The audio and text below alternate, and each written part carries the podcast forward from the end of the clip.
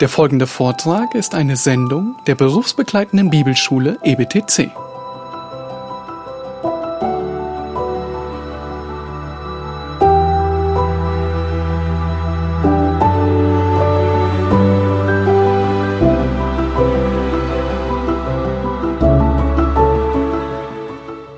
Ja, herzlichen Dank für die freundliche Begrüßung. Ich weiß nicht, wie flexibel dieses Pult ist. Ähm, vielleicht kriege ich hinterher noch mal irgendwie ein Podest oder so, um ein bisschen, äh, bisschen näher noch an euch allen dran zu sein. Allerdings hat dieses Podest den Vorteil, dass man sich ganz gut dahinter verstecken kann, wenn man unangenehme Dinge sagt. Also wir müssen mal sehen, wie wir das wie wir das, wie wir das handeln werden. Ähm, ich meine, in diesen stürmischen Zeiten, in denen wir leben, ist man manchmal für ein bisschen Deckung ganz dankbar. Ich glaube, das wird bei euch nicht nötig sein. Aber für uns alle könnte es nötig sein, solche Deckungen zu haben, wenn wir den, ähm, Zeitverlauf, der um uns herum momentan sich dramatisch entwickelt, aufmerksam beobachten. Und wenn wir ihn nicht nur beobachten, sondern wenn wir uns dazu auch öffentlich positionieren. Man hat den Eindruck, ähm, es ist eine initiierte, es ist eine von langer Hand äh, geplante Kampagne. Einmal zurück hier ähm, äh, eine von langer Hand geplante Kampagne ähm, als ein äh, mittelmäßiger, ein früher mittelmäßiger Fußballer plötzlich zum Medienprofi wird. Äh, die meisten von Ihnen und von euch wissen, äh, wen ich, wen ich damit meine. Den Herrn Hitzelsberger der mit seinem großen Coming Out ähm, einen Aufruhr in der Republik und im Blätterwald verursacht hat, der ja kaum vorstellbar ist und der deutlich zeigt, dass dahinter offensichtlich eine gesteuerte Kampagne steckt. Also wenn ein äh, langsam aus der Mode gekommener Fußballer äh, sein Coming Out als Homosexueller feiert, äh, dahinter eine quasi eine Agentur scheinbar die Fäden zieht, er von einer Talkshow zu anderen weitergereicht wird und äh, das Ganze massiv vom DFB oder zumindest von dem früheren äh, Präsidenten des DFB ähm, unterstützt wird, dann fragt man sich, was ist hier, was ist hier eigentlich los? Parallel dazu ähm, passiert eine andere dramatische Entwicklung. Ich lese dazu aus Fokus Online äh, jetzt vom, vom Mittwoch letzter Woche. Ähm, da zitiert äh, Fokus eine DPA-Meldung. Mehrere Zehntausend Bürger unterzeichneten eine Petition gegen Unterricht über Homosexualität an Schulen in Baden-Württemberg. Thomas Hitzelsberger hat sich geoutet und wird dafür deutschlandweit gefeiert. Doch mehrere Zehntausend Bürger in Baden-Württemberg wollen mit einer Petition verhindern, dass an Schulen Homosexualität ausführlicher im Unterricht besprochen wird. Gegen den Initiator, gegen den Initiator dieser Petition liegt nun eine Strafanzeige und eine Dienstaufsichtsbeschwerde vor inzwischen. Ähm, das, da sehen Sie mal, wie unpräzise äh, Pressemeldungen oftmals formuliert sind in dem, was dort in Baden-Württemberg geplant wird, gewissermaßen in der Neuschreibung der Bildungspläne, geht es, geht es nicht nur darum, dass an Schulen Homosexualität ausführlicher im Unterricht besprochen wird, sondern es geht darum, dass alle pädagogischen Leitprinzipien unter diesem einen Gesichtspunkt gestaltet werden, nämlich Akzeptanz sexueller Vielfalt. Es soll an den Schulen gelehrt werden, schon von den grundlegenden Klassen auf, äh, dass ähm, Homosexualität, Bisexualität, Transsexualität, dass dieses alles völlig gleichwertig sei, dass es überhaupt keinerlei Wertungen hier geben dürfe und äh, im letzten, dass jeder sich seine Orientierung unter diesen verschiedenen Optionen selber aussuchen dürfen müsse. Und parallel dazu dieses Outing von Hitzelsberger, parallel dazu die Kampagne in der Zeitschrift GQ, ähm, äh, Mundpropaganda Gentleman gegen Homophobie. Herbert Grönemeyer küsst einen Mann. Das soll ein Zeichen setzen gegen Homophobie in diesem Land. Dort in dieser Kampagne werden, werden Männer abgebildet, die bekennen, ich küsse zum ersten Mal in meinem Leben einen Mann. Was geschieht hier?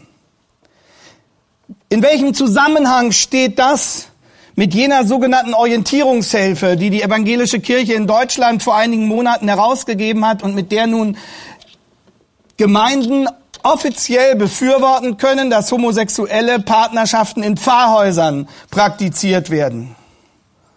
Das ist eines der dramatischen gesellschaftlichen Themen, die uns heute bewegen und die nicht irgendwo in der Ferne von uns beobachtet werden, sondern die mitten hineinschlagen in die Schulen. Sobald ein Christ Lehrer ist, muss er sich unmittelbar, früher oder später, wenn der Lehrplan das von ihm fordern sollte, dazu positionieren. Sobald ein Kind in die öffentlichen Schulen geht, müssen wir damit rechnen, dass es früher oder später von dieser Entwicklung betroffen ist. Die Medien sind voll davon, der Druck, der Druck wächst. Und umso erfreulicher kann ich sagen, ist in diesem Zusammenhang, dass diese Petition, die sich gegen diesen grün-roten Bildungsplan in Baden-Württemberg wendet, ähm, ein großer Erfolg ist. Also dieser Realschullehrer, der das initiiert hat und der sich dafür jetzt einer Dienstaufsichtsbeschwerde ausgesetzt sieht, ähm, hat schon mit seinen Mitstreitern wirklich sehr viel erreicht.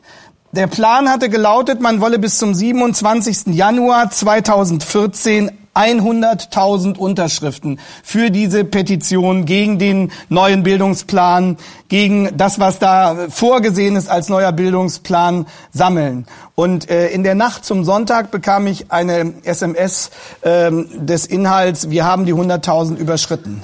Also das ist, äh, denke ich, ein, ein, ein großes Geschenk und auch ein Segen, äh, den Gott an dieser Stelle gegeben hat, dass man lange bevor die Frist erreicht war, dies, dieses Quorum von 100.000 erreicht hat. Es ist auch ein, ein, ein deutliches, erfreuliches Signal, dass offensichtlich viele inzwischen aufwachen und dass möglicherweise die, die Homo-Lobby und all diese Interessengruppen, die dahinter stehen, irgendwann auch mal den Bogen überspannt haben, sodass inzwischen in den äh, Chor der Kritiker nicht nur Christen sich einmischen, sondern auch solche Leute, die sagen, wir sind ja gar nicht prinzipiell äh, gegen praktizierte Homosexualität, aber es geht uns einfach auf die Nerven und es ist eine Dreistigkeit, mit der diese gesellschaftlich eigentlich sehr kleine Gruppe versucht, uns allen ihr Denken aufzuzwingen. Warum steige ich mit diesem Thema ein in eine kirchengeschichtliche Fragestellung? Weil die Antwort, die wir als Christen auf diese dramatische Situation geben, zu 100 Prozent davon abhängt, wie unser Verhältnis zur Bibel ist. Woher beziehen wir unser letztes Urteil? Worauf stützen sich die Entscheidungen, die wir in unserem Leben treffen? Worauf gründet die Positionierung, die wir als Gemeinden und als Christen deutlich machen in unserer Gesellschaft. Und was ist die Autorität? Was ist die Grundlage, auf die wir uns dabei stützen? Äh, könnten wir vielleicht jetzt äh, den PowerPoint zuschalten? Es geht hier wirklich um eine Frage um Leben und Tod. Es geht um die Frage, ist das, worauf unser Urteil gründet, zuverlässig? Kann es Autorität beanspruchen? Oder ist es lediglich eine vorübergehende geschichtliche Erscheinung, zu der man sich ganz unterschiedlich inhaltlich positionieren kann? Und ähm, daran sehen wir, welche Folgen das hat, ob wir den Vorgaben, die die Bibelkritik gemacht hat, seit vielen Jahrhunderten folgen oder ob wir eine begründete Antwort darauf und eine begründete Gegenstrategie haben. Wenn wir darauf eine solide Antwort finden wollen, wenn wir solide begründen können wollen, warum die christliche Position zur Homosexualität ist so, wie sie ist, dann müssen wir auf diese Frage eine seriöse und eine auch in der Argumentation bestehende Antwort geben können. Und wir müssen, wir müssen verstehen, wie es zu dieser Unterminierung der Bibel kommen konnte. Wir müssen verstehen, wie das denkbar ist, dass eine sich, sich kirchlich nennende Institution, dass die Leitorganisation der evangelischen Landeskirchen in Deutschland plötzlich zu Positionierungen kommt, Klammer auf, so plötzlich gar nicht, Klammer zu, die völlig im Gegensatz zu dem stehen, was die Christen über Jahrhunderte hinweg als selbstverständlich geglaubt und gelehrt haben. Die Bibelkritik ist nicht vom Himmel gefallen. Sie ist nicht unserem Denken aufgezwungen worden durch plötzliche neue Erkenntnisse, die man bis dahin nicht gekannt hatte, sondern dahinter steht eine lange ideologische Geschichte. Und deshalb haben wir den Untertitel dieses Seminars genannt, die Geschichte der Bibelkritik von der Aufklärung bis zum Neoevangelikalismus. Und ich habe mal an die Aufklärung hier ein Sternchen gesetzt, weil wir im Grunde genommen noch weiter zurückgehen müssen. Man sagt das immer so, das ist eine klassische Formulierung, von der Aufklärung bis zur Neuzeit. Aber ähm, im Grunde genommen müssen wir das korrigieren, denn das, was in der Aufklärung, in der philosophischen Aufklärung ab dem 18. Jahrhundert gelehrt wird, ist auch nicht vom Himmel gefallen sondern hat auch seinerseits wieder eine längere Vorgeschichte. Und wir müssen diese Zusammenhänge begreifen, um sie bewältigen zu können. Es geht hier wirklich äh, um eine Frage von Leben und Tod. Welche Autorität hat die Bibel? Eine Frage auf Leben und Tod. Und das hat keiner deutlicher gezeigt als unser Herr selbst. Ostern liegt erst seit kurzem zurück in dieser Situation, erst wenige Stunden. Und da reden diese beiden Leute auf dem Weg nach Emmaus mit Jesus. Sie erkennen ihn nicht. Und dann erklärt er ihnen, was geschehen ist, auf welchem Wege. Uns allen sind diese Verse sehr bekannt. Lukas 24, Abvers 25. Und er sprach zu ihnen, O ihr Toren zu trägen Herzens, all dem zu glauben, was die Propheten geredet haben. Musste nicht Christus dies erleiden und in seine Herrlichkeit eingehen? Und er fing an bei Mose und allen Propheten und legte ihnen aus, was in der ganzen Schrift von ihm gesagt war.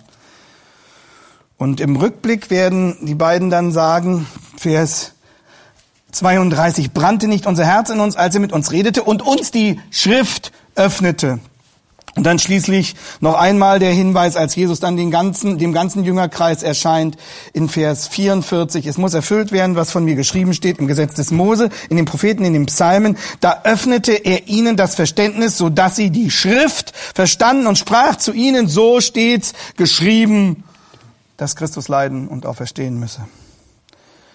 Am Anfang steht eine übermächtige Traurigkeit und diese Traurigkeit und Ungewissheit wird überwunden durch das Schriftprinzip, durch die Anwendung des Schriftprinzips in Tateinheit mit den Fakten.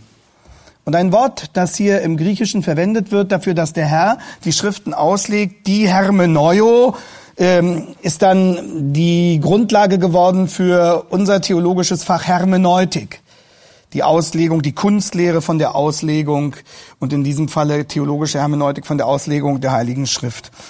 Und diese Grundlage wurde durch die gesamte Geschichte hindurch massiv angegriffen, nicht vom Himmel gefallen. Der Beginn der Bibelkritik ereignet sich bereits im Paradies. Als die Vorläufer der Bibelkritiker, als der Vorläufer aller Bibelkritiker Adam und Eva mit der Frage konfrontiert, sollte Gott gesagt haben. Das ist der Beginn der Bibelkritik. Das ist der Beginn der Kritik des Wortes Gottes. Und wenn wir dann diesen großen Sprung in die Zeiten Jesu machen, dann treffen wir auf die Bibelkritik der Sadduzäer, die geleugnet haben, dass es Auferstehung gäbe und Engel zum Beispiel. Wir treffen aber nicht nur auf die liberale Bibelkritik der Sadduzäer, sondern wir treffen auch, wenn man so will, auf die römisch-katholische Bibelkritik der Pharisäer, die sich darin zeigt, dass sie nicht die Gültigkeit der Schrift bestreiten, sondern dass sie ihre alleinige Autorität relativieren. Die Pharisäer sagen nicht, die alttestamentlichen Schriften gelten nicht oder haben keine Autorität, nein, sie bekennen das, aber sie ergänzen diese Autorität der Schrift durch andere religiöse Traditionen und äh, sie bewirken damit eine nachhaltige Autoritätsverschiebung weg vom Wort Gottes hin zu ihren menschlichen religiösen Traditionen. Liberale Bibelkritik durch die Sadduzäer, römisch-katholische Bibelkritik durch die Pharisäer. Nicht vom Himmel gefallen. Und im Laufe der Zeit werden diese Angriffe auf die Autorität der Schrift zu einer Schule, zu einer ganzen Denkrichtung, zu einer komplex konstituierten Philosophie, die sich letztlich bündelt in dem Begriff der Bibelkritik. Und deshalb, liebe Freunde, war die Verteidigung des Glaubens schon im Neuen Testament verbunden mit der Verteidigung des Schriftprinzips. Es ist kein Zufall, dass der Apostel Paulus in Apostelgeschichte 24, Vers 14 in einer Debatte einmal ausruft, ich glaube allem, was geschrieben steht. Ich glaube allem, was geschrieben steht. Geschrieben in der Heiligen Schrift. Und es ist äh, von Anfang an so gewesen, dass die Verteidigung der Heiligen Schrift, die Verteidigung der absoluten Autorität der Bibel nicht mit verschlossenen Augen geschah. Dass es nicht einfach nur ein stures Beharren war, das alle, alle Anfragen von vornherein abschmetterte und sie nicht zur Kenntnis nahm, sondern von Anfang an erforderte diese Auseinandersetzung ein bewusstes Überwinden der Infragestellung. Und ich kann etwas nur überwinden, wenn ich es kenne, wenn ich es durchdringe, wenn ich es selber möglicherweise besser formulieren kann als die eigenen Vertreter dieser Position. Und wenn ich dann auf der Basis der Heiligen Schrift genau sagen kann, warum, warum ich diese Position ablehne, ja als Christ, als Jünger Jesu ablehnen muss. Ein Leitvers für unsere Auseinandersetzung mit dem Thema, das uns in den nächsten Tagen beschäftigen wird, ist darum äh, das Wort des Apostel Paulus aus 2. Korinther 10, Vers 5. 2. Korinther 10, Vers 5, wo der Apostel sagt, die Waffen unseres Kampfes, sagt Paulus, sind nicht fleischlich, sondern mächtig im Dienste Gottes Festungen zu zerstören. Jetzt kommt's. Wir zerstören damit Gedanken und alles Hohe, das sich erhebt gegen die Erkenntnis Gottes und nehmen gefangen alles Denken in den Gehorsam gegen Christus. Darum geht es. Es geht nicht darum, bestimmte Denkwege zu verbieten. Es geht nicht darum, bestimmte Gedanken einfach nicht zuzulassen. Es geht auch nicht darum, bestimmte Fragestellungen einfach apodiktisch abzuweisen und die Augen davor zu verschließen, sondern Paulus sagt, wir zerstören es wodurch? Das, was sich erhebt gegen die Erkenntnis Gottes, indem wir gefangen nehmen alles Denken in den Gehorsam gegenüber Christus. Das heißt, wir brauchen ein, eine christliche, eine biblisch bestimmte Art des Denkens. Wir müssen denken, wir müssen es überwinden. Gedanken gefangen nehmen kann man nur durch Denken. Aber dieses Denken ist niemals neutral. Der Humanismus hat uns einreden wollen, Denken sei neutral. Aber Denken ist immer gebunden an Voraussetzungen. Denken ist immer davon abhängig, wem ich vertraue. Denken geschieht nie im luftleeren Raum. Denken geschieht nie im weltanschaulichen Vakuum, sondern Denken, deswegen ist es ja so kompliziert, erfordert, dass ich mir meiner Voraussetzungen bewusst bin, dass diese Voraussetzungen richtig gewählt sind und dass ich diese dann konsequent in meinem Denken umsetze und anwende. Wir nehmen gefangen alles Denken in den Gehorsam gegen Christus. Das bedeutet nicht, dass wir weniger denken müssen, sondern mehr. Das bedeutet nicht, dass wir wenige Fakten kennen müssen, sondern mehr. Das bedeutet intensives Studium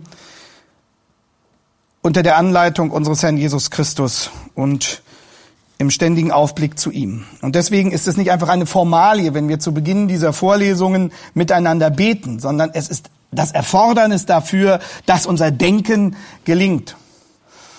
Und als ich vor vielen Jahren an meiner Dissertation arbeitete, da habe ich es mir zur Regel gemacht, zu Beginn immer den Herrn zu bitten, also jetzt nicht so formalistisch, es äh, hat vielleicht Tage gegeben, wo ich das nicht gesagt habe, aber es war die Grundhaltung und ich habe es oft gesagt, Herr, lenke mich in allem, was ich denke und schreibe und bewahre mich davor, verleitet zu werden zu einem, zu einem Denken, zu Positionen hin, die deinen Absichten widersprechen Denken ist nicht nur ein geistiger Kampf, sondern auch ein geistlicher Kampf.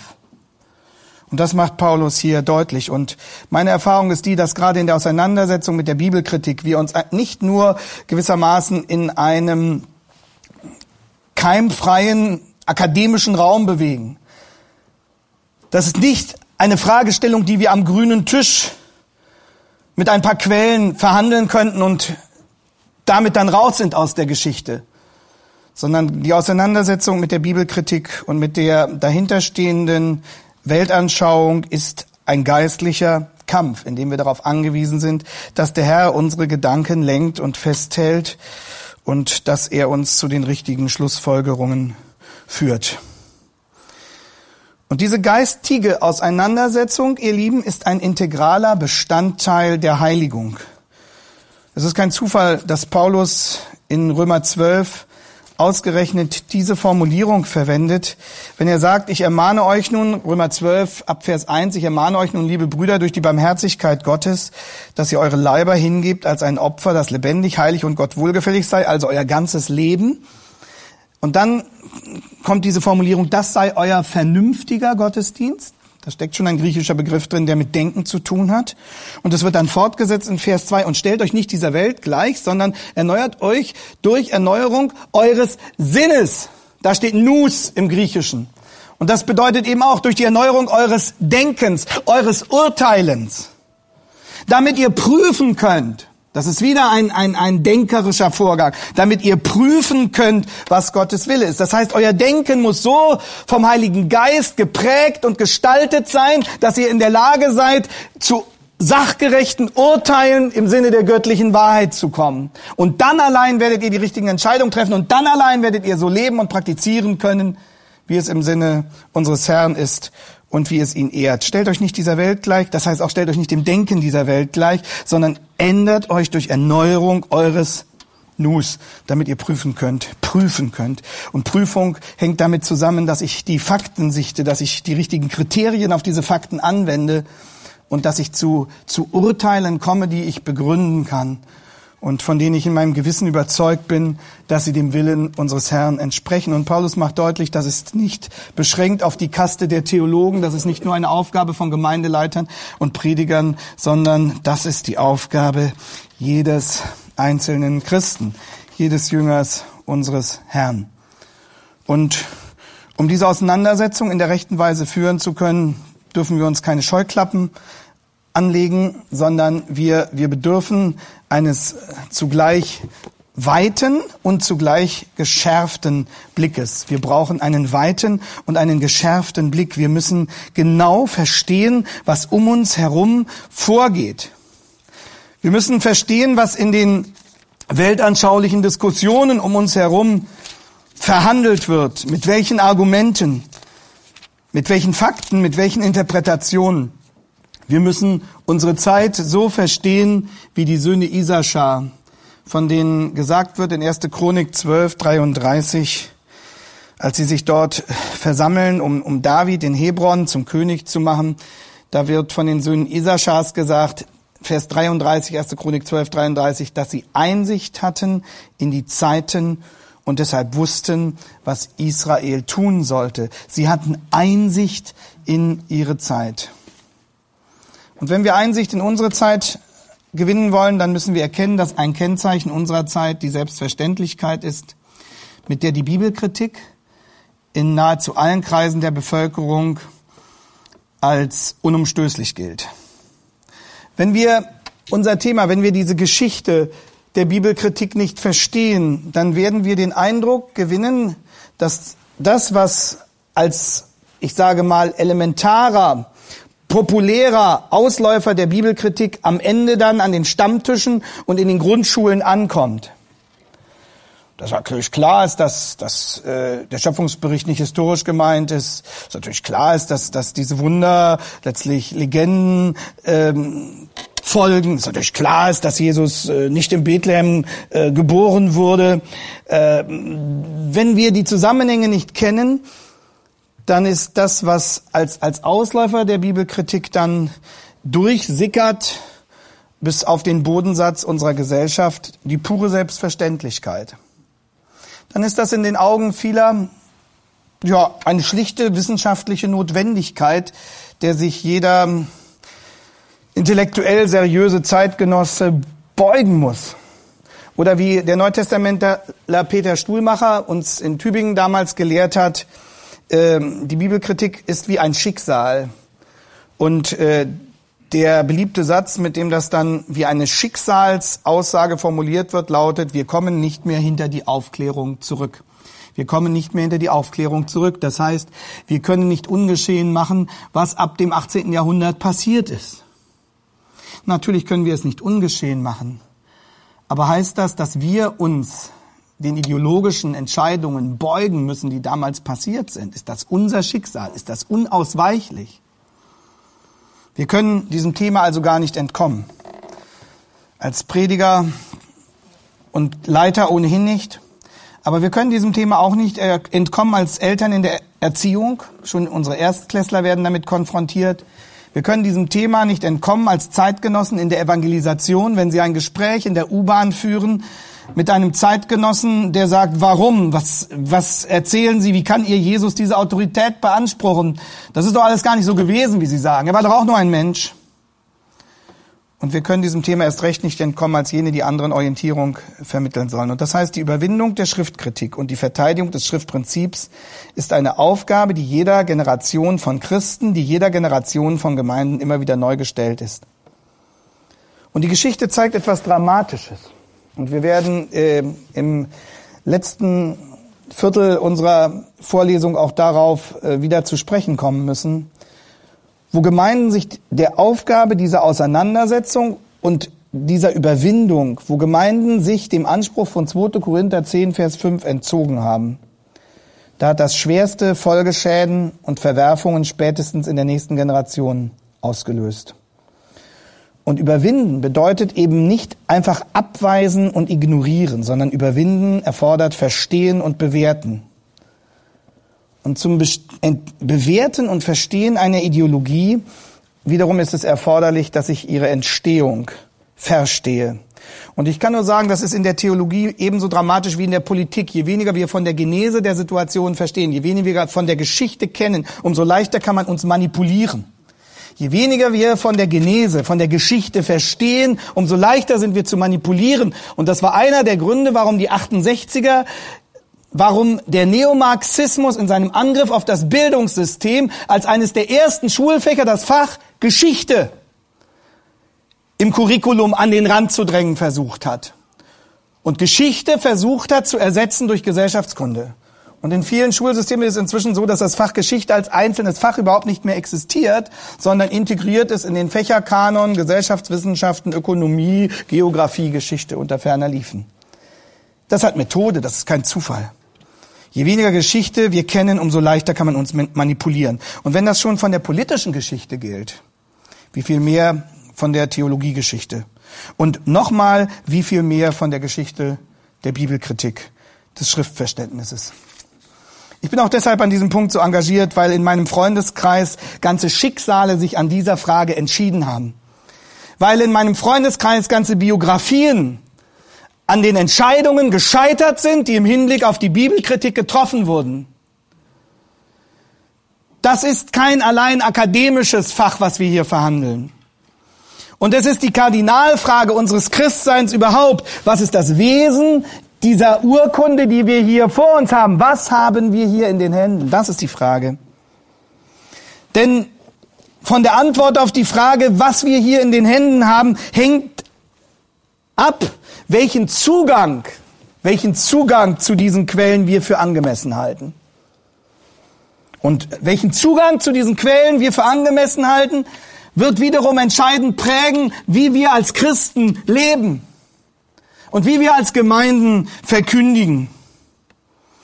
Und darum ist es dramatisch, was der Theologe Wolfhard Pannenberg, einer der renommiertesten systematischen Theologen in der deutschen Theologiegeschichte im zweiten, in der zweiten Hälfte des 20. Jahrhunderts, Wolfhard Pannenberg, festgestellt hat, und in dieser Diagnose kann man ihm nur zustimmen, die Auflösung der Lehre von der Schrift, schreibt Pannenberg 1962, Die Auflösung der Lehre von der Schrift bildet die Grundlagenkrise der modernen evangelischen Theologie. Zitat Ende.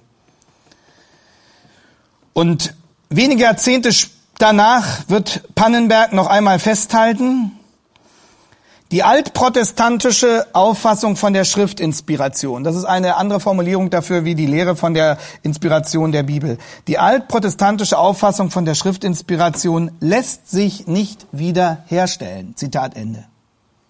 Das ist auch so eine Schicksalsaussage.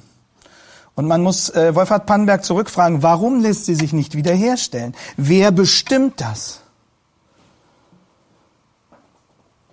Und Gerhard Ebeling, ein anderer maßgeblicher Theologe in den 60er, 70er Jahren hat gesagt, dass die Auflösung des Schriftprinzips eine theologische Notwendigkeit sei, weil das Schriftprinzip dem Kern des reformatorischen Ansatzes widerspreche.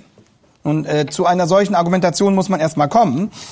Äh, wir werden sicherlich darauf nochmal zurückkommen. Aber Ebeling hat es immer so propagiert. Er hat gesagt, wenn wir wirklich lehren wollen, allein der Glaube, sola fide, dann können wir nicht gleichzeitig lehren, allein die Schrift, sola scriptura.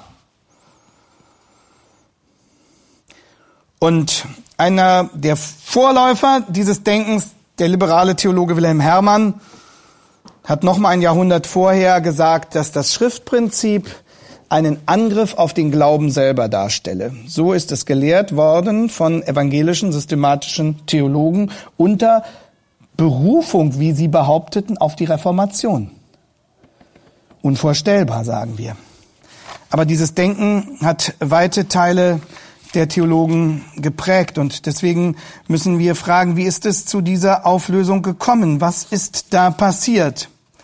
Und die nächsten Tage werden zeigen, das war und ist bis heute ein Drama, das ist eine Tragödie. Das ist eben eine Frage auf Leben und Tod.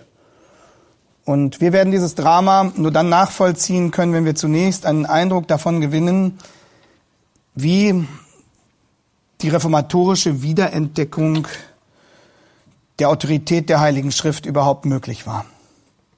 Wenn wir zunächst einmal verstehen, welche Bedeutung die Bibel in der Reformationszeit wieder gewinnen konnte, welche Positionen sie wieder erobern konnte. Und in der Tat war das der gravierende Einschnitt in der Theologiegeschichte nach den Zeiten des Neuen Testaments. Ein Umstand war grundlegend anders im Vergleich zu unserer Situation heute. Formal bekannte sich die römisch-katholische Kirche zur Gültigkeit der Heiligen Schrift. Aber real bekämpfte die römisch-katholische Theologie, die Autorität der Heiligen Schrift. Formal sagte sie, ja, die Bibel ist Gottes Wort. Das wurde nicht bestritten. Aber real sagte sie der alleinigen Autorität der Bibel dadurch den Kampf an, dass sie ihre gegen die Bibel stehenden Meinungen dann dadurch durchsetzt, dass sie sagte, die Heilige Schrift steht auf einer Stufe mit dem kirchlichen Lehramt unter der Leitung des Papstes und mit der kirchlichen Tradition, wie sie in den Beschlüssen der Konzilien zustande kam. Also, man konnte einerseits formal die Autorität der Heiligen Schrift bestätigen, aber man ergänzte sie durch die als gleichwertig anerkannte Autorität des kirchlichen Lehramtes und durch die als gleichwertig anerkannte Autorität der kirchlichen Konzilien und deren Beschlüsse. Heute ist es so, dass die Autorität der Heiligen Schrift schon formal bestritten wird. Das ist der Unterschied. Und äh, mein Verdacht ist, und wir werden darauf äh, zu späterer Zeit zu sprechen kommen müssen, aber ich möchte den Verdacht hier schon äußern, dass vieles, was in den Reihen der evangelikalen Theologie geschieht, dem entspricht, was die römisch-katholische Kirche zur Zeit der Reformatoren praktizierte. Dass man sich formal zur Autorität der Heiligen Schrift bekennt, aber dass man real die Autorität der Heiligen Schrift untergräbt. Dass man formal sagen kann, wir sind eine Bibelbewegung und wir glauben, dass die Bibel Gottes Wort ist, aber dass man real der Autorität und der Gültigkeit der Heiligen Schrift bewusst, unbewusst schon längst den Abschied gegeben hat. In vielen Kreisen. Und wir werden diesem Trend, der massiv auch in die evangelikalen Kreise hinein gebrochen ist seit vielen Jahren, nur etwas entgegenzusetzen haben zum Schutz unserer Gemeinden, wenn wir verstehen, was da passiert ist. Und wir werden sehen, dass sich, wie so oft, auch hier die Kirchengeschichte als ein Krimi erweist.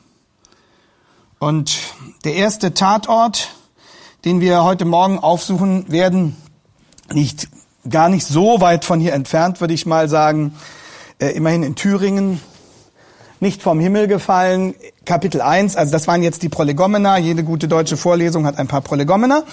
Und äh, jetzt kommen wir zum, zum ersten Kapitel unserer gemeinsamen Arbeit, die dramatische Überwindung der Bibelkritik, die Wiederentdeckung des Schriftprinzips in der Reformation. Die Reformation konnte nicht bei einem ungefährdeten Fundament ansetzen, das als selbstverständlich galt, sondern die Reformation selbst war schon ein gewonnener Kampf, eine, die Wiedereroberung einer Festung, die für lange Zeit verloren gegangen war, der Christenheit. Und darum beginnen wir unser erstes Kapitel schon mit der Überwindung der Bibelkritik, die sich vollzog in der Wiederentdeckung des Schriftprinzips. Jetzt kann man fragen, warum sollten wir ausgerechnet bei der Reformation ansetzen mit unseren Überlegungen? Also äh, nochmal zurück, warum setzen wir hier ein Sternchen, äh, wenn wir als Untertitel formulieren die Geschichte der Bibel von der Aufklärung? Warum müssen wir noch einmal äh, so weit zurückgehen? Ähm, weil die Reformation ein Naturereignis war. Wie ein Naturereignis. In der Reformation hat der allmächtige Gott es geschenkt, dass in einer scheinbar hoffnungslosen Situation in einer Situation, wo die Gegenpositionen in einer ähnlichen Übermacht zu sein schienen, wie wir das heute erleben. Das biblische Schriftprinzip in einer Weise entdeckt und formuliert worden ist, wie das seit neutestamentlichen Zeiten nicht mehr der Fall gewesen war. Das bedeutet nicht, dass die Reformatoren alle Einzelfragen richtig entschieden haben. Das bedeutet nicht, dass die Reformatoren in allen Weichenstellungen über jede Kritik erhaben gewesen wären. Das ist keine Generation. Aber diese Grunderkenntnis, die Gott uns durch die Reformation wieder geschenkt hat, ist genuin biblisch. Sie ist, sie ist urbiblisch. Und die Wiederentdeckung der Autorität der Schrift in der Reformation hat eine Wirkungsgeschichte entfesselt, die wir bis heute spüren. Aber auch die Reformatoren fingen nicht bei Null an. Und deswegen müssen wir eigentlich, wenn wir jetzt die Segensgeschichte zurückverfolgen, äh, nochmal 100 Jahre vor Luthers Thesenanschlag zurückgehen oder hinter Luthers Thesenanschlag zurückgehen, je nachdem von welcher Seite aus man da drauf schaut. Eine der Städte in Europa, die ich besonders liebe, ist Prag. Und hier in Prag hat, gibt es ein, ein beeindruckendes, monumentales Denkmal mitten auf dem, auf dem Marktplatz. Es wundert einen immer, wie die Kommunisten mit diesem Denkmal klargekommen sind. In der Nähe der Karls-Universität steht dieses Denkmal des ehemaligen Rektors der Prager Universität, Johann Hus. Und Johann Hus hat, wie wir wissen, bereits ähnliche Überzeugungen vertreten wie Martin Luther. Johann Hus hat gekämpft für den Vorrang der Heiligen Schrift gegenüber der Tradition der etablierten kirchlichen Institutionen. 1412 wird eine Bannbulle, eine sogenannte Bannbulle gegen den Rektor der Prager Universität Johann Hus und seine Anhänger veröffentlicht. Sie werden bezichtigt des Angriffs auf den Glauben. Im Dezember 1414 kommt es zur Verhaftung von Hus. Im März 1415 wird er gefoltert und in Ketten gelegt. Und am 6. Juli 1415 verbrennen sie Johann Hus mit seinen Büchern auf dem Scheiterhaufen. Es wird berichtet, dass er in seiner Zelle kurz vor seinem Tod folgende Sätze geschrieben haben soll. Zitat. Dieses Zitat ist berühmt geworden. Heute verbrennt ihr eine Gans. Man muss wissen, Hus bedeutet auf Tschechisch Gans. Heute verbrennt ihr eine Gans, aber in 100 Jahren werdet ihr einen Schwan singen hören, den ihr nicht verbrennen könnt. Und den werdet ihr dann anhören müssen. So schreibt Johann Hus um 1415, kurz vor seiner Ermordung. Und mehr als 100 Jahre später, im Jahr 1531, beruft Martin Luther sich auf dieses Zitat von Johann Hus. Und er schreibt 1531, Johann Hus weissagte von mir, als er aus seinem Gefängnis in Böhmen schrieb, jetzt werden sie eine Gans braten, denn Hus bedeutet Gans, aber nach 100 Jahren werden sie einen Schwan singen hören, ihn werden sie dulden müssen und so wird es weitergehen, wenn es Gott gefällt. Zitat Ende. Nun gibt es eine interessante Anekdote. Der Bischof von Konstanz hatte die Verbrennung von Johann Hus in Prag veranlasst. Der Bischof von Konstanz. Und der Volksmund kolportiert, die Antwort des Bischofs nur über meine Leiche. Das bezieht sich auf diese Ankündigung von Hus, der den Bischof gewarnt hatte, die Gans könnt ihr umbringen, aber den Schwan werdet ihr nicht mehr töten können, der wird sich durchsetzen. Und darauf soll der Bischof von Konstanz geantwortet haben mit dem Satz, nur über meine Leiche. Nur über meine Leiche wird dieser Schwan singen. Aber im April 1507 wurde Martin Luther im Dom zu Erfurt ordiniert. Und bei seiner Ordination zunächst als Priester, das war noch vor seiner reformatorischen Erkenntnis, lag Martin Luther, wie das bei katholischen Ordinationen üblich ist, auf dem Boden, die Arme weit ausgebreitet. Und wissen Sie, was sich unterhalb dieses Priesters befand, der dort so ausgebreitet auf dem Boden lag? die Gruft des Bischofs von Konstanz. Nur über meine Leiche. Das hat sich also als eine unfreiwillige Prophezeiung erwiesen. Nur über meine Leiche wird der Schwan kommen. Und dort liegt der Schwan bereits, ich sage mal, im präreformatorischen Zustand, ausgestreckt dort, noch als römisch-katholischer Priester. Aber Gott weiß schon längst, was er mit diesem Priester machen wird. Und ihr Lieben, das zeigt noch einmal den historischen Horizont unserer Fragestellung es geht wirklich äh, um eine Frage auf Leben und Tod.